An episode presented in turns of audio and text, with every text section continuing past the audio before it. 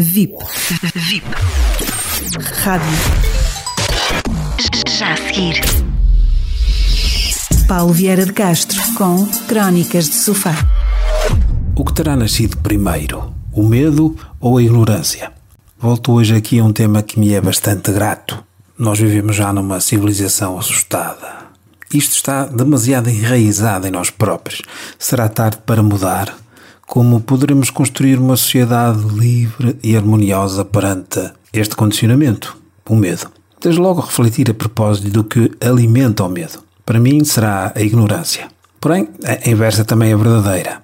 Não há nada mais contagioso que o medo e a ignorância. É fácil saber qual delas terá surgido primeiro. Ambas andam na atualidade de mãos dadas. Porém, nem sempre foi assim, creio. Não admira, portanto, que o homem seja o único ser de todo o planeta amedrontado face à sua própria existência. Por outro lado, todos nascemos de relações otimistas, amorosas. Quando partirmos de tais sentimentos, o medo desaparece. Afinal, temos medo de quê exatamente? Na minha perspectiva, temos medo de perder, o que é desumano. Isto é o quê? É carregarmos toda a vida à perda de coisas que nunca foram nossas. Nunca foram nem nunca serão. Por exemplo, viemos ao mundo de mãos vazias, partindo do mundo de mãos vazias. O que é que isto nos diz? Diz-nos que nada do que possa o meu caro ouvinte ou a minha cara ouvinte comprar será seu para sempre. Só a consciência será nossa desde e para a eternidade. É aqui que teremos de investir. Já que falei de Gregor Samsa, um jovem vendedor, um personagem de Kafka, que acabado de acordar, após uma noite de pesadelo, descobre ter sido transformado numa barata. A sua primeira preocupação foi: como é que irei conseguir conservar o emprego? Quando este é o maior dos nossos medos, não há nada a perder. Já não existimos, somos apenas baratas. Miyakoto dizia que há quem tenha medo que o medo acabe. De certo modo, estou de acordo com ele, mas o que nos aprisiona não é o medo em si, apenas a vontade de lá estar nos aprisiona. Não tem qualquer mal ter medo. Grave será apegarmos-nos a ele. O medo não é mais do que um afeto de um momento irrequieta.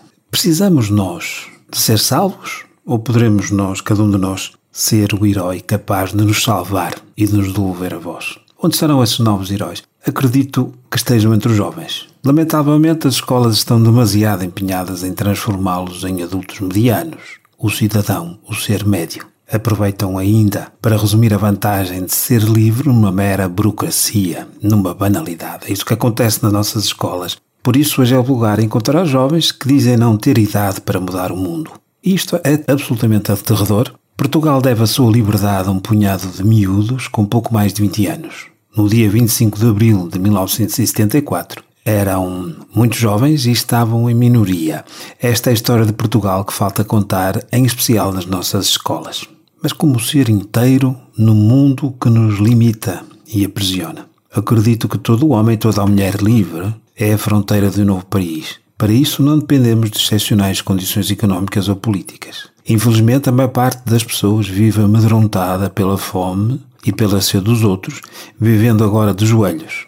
A este propósito, costumo contar a história de uma pedinte a quem de um carro atiraram umas moedas para os seus pés. Ultrajada, rapidamente pegou nas moedas, devolveu-as violentamente, gritando: Eu sou dona da minha própria fome.